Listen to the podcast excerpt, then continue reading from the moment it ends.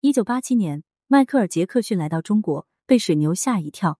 抱孩子手法熟练，迈克尔·杰克逊，一个音乐方面的奇才，一个命运上的悲怆者，一生经历传奇，同样也终生没能走出注定的凄惨。有人形容杰克逊，一个心理年龄只有十岁的音乐家，因为童年的缺失，注定一生无法被救赎。但是这一点也不影响杰克逊的善良，一点也不影响他内心的童真。向善而行。保持初心，这才是真实的迈克尔·杰克逊。其实，对于我们中国歌迷而言，杰克逊是一个遗憾，因为他在世界各地开演唱会，却唯独没能在中国办一场。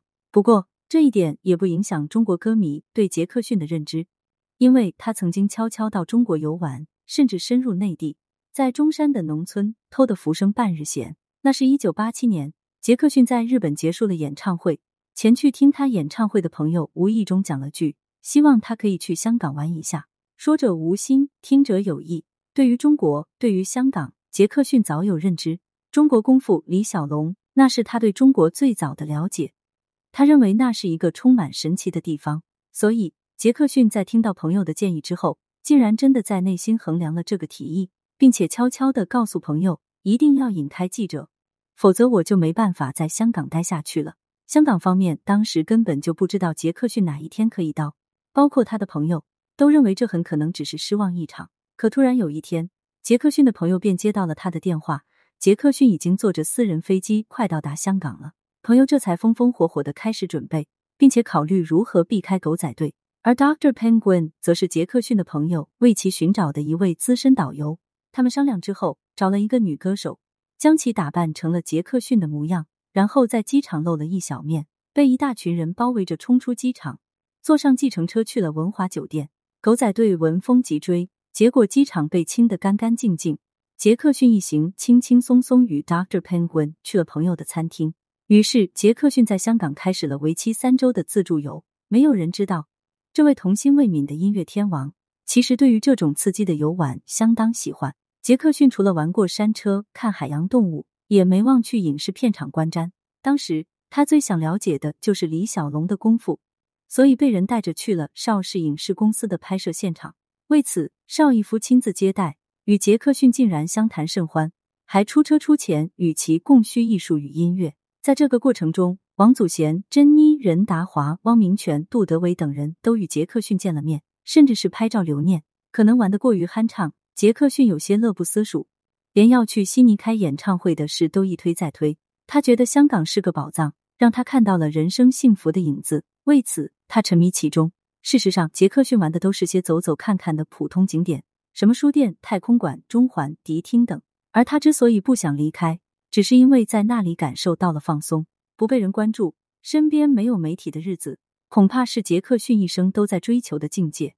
有意思的是，杰克逊无所不玩，他甚至在尖沙咀的警署。与警员们一起跑步。那时的杰克逊尚未受皮肤病的影响，皮肤也很自然，所以他随着警员一起跑步，跑到大汗淋漓。香港玩遍了，杰克逊依旧不想离开。他竟然悄悄让人策划了一场为期一天的内地游。根据时间与地理位置，他最终选择了孙中山出生的地方中山。只不过为了领略内地的自然风光，杰克逊选择了中山的一个农村。当时正值秋季，气温不高。稻田未成熟，一片绿色与生机之感。杰克逊穿着白色的 T 恤，戴着农民的斗笠，没有带保镖，自由自在的行走在田园之间。这里的自然风光与法国很像，到处都是翠绿色的。杰克逊曾这样评价中山的农村：只不过农村的风景很美，他却未必适应。当与大家一起观看水牛的时候，杰克逊被抖动头尾的水牛吓了一大跳，几乎掉进稻田里去。当然，这不过是一个小小的插曲，一点也不影响大家在村子里快乐的游走。特别是看到那些小朋友时，杰克逊几乎像孩子中的一员，与他们一起合影。当我看到中国孩子时，我无法抵抗他们，哪怕是小小的婴儿，也让杰克逊高兴到亲自抱到怀中逗玩。有趣的是，人们发现那个传奇天王在抱孩子的时候相当熟练，胖乎乎的小宝贝在他怀里竟然不哭不闹。被他来回晃着，自然开心的咧嘴而笑。杰克逊行在村里总计停留了七个小时的时间，中途他曾遇到一位七十多岁的老奶奶，并到他家里喝了一碗水。老奶奶将其看成非洲姑娘，很是热情的带他参观自己家的房子。杰克逊很是感动，与老奶奶特别合影，而且嘱咐工作人员，照片洗出来之后一定要寄给老奶奶。临走之时，杰克逊非常礼貌的问老奶奶：“你的房子如果重新装修一下，会花多少钱？”但老奶奶很是自强，摇着头说：“我不需要你为我费心，希望你有时间再来。”杰克逊再三道谢，在走的时候悄悄为老奶奶留下了两千港币。这在村子里是一个人人皆知的故事。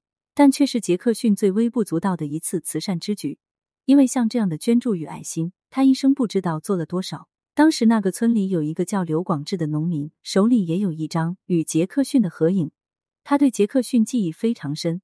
在其去世之后，这样讲过：杰克逊尽管没有了，但我依旧会看见照片，回想到杰克逊的率真随和与和蔼可亲。他是一个无与伦比的天王巨星，大家始终怀念他。或许对于杰克逊来说，中国内地走一圈不过是放松人生的一种方式，但他的行为本身却感染着见过他的每一个人。他善良、率真、随和、真诚，不管与老人还是孩子，不管与农民还是名人，都会用最真的态度来与之相处。这样一个完美到用孩子的内心来要求自我的人，却被人用最丑陋的帽子活活压死，这恐怕才是世界的恶霸。人性中有那么多贪婪，这对于杰克逊来说是一种灭顶之灾。因为他不适应这样的现实人间，也无法防备这样的毒辣自私。如今，杰克逊早已经离开多年，他的经历已经成为粉丝们心中抹不平的伤疤。